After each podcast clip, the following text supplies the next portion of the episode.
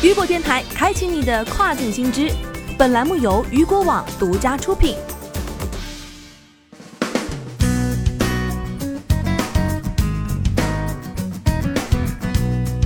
Hello，大家好，欢迎大家收听这个时段的跨境风云。接下来带您一起来关注到的是亚马逊股价连跌五天，此前曾连续十周上涨。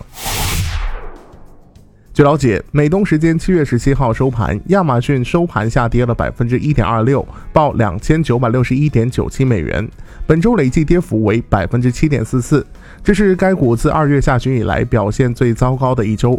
亚马逊股价此前已连续十周上涨，创下有史以来最长的周连涨纪录。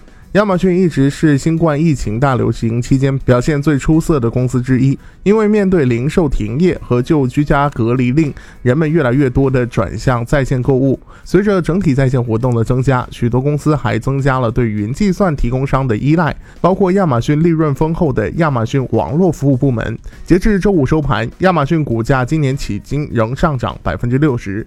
值得关注的是，亚马逊将于本周四七月二十三号公布其二零二零年第二季度业绩。据分析师预计，亚马逊第二季度的财报将超出市场预期，收入预计同比增长百分之二十九，而二零一九年第二季度同比增长为百分之十七。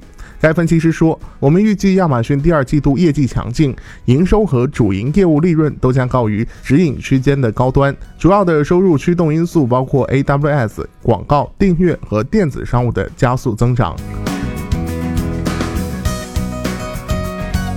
好的，以上就是这个时段雨果电台给您推送到最新一期的跨境风云。想了解更多跨境电商资讯，您还可以持续关注到雨果网。我是大熊，我们下个时段见，拜拜。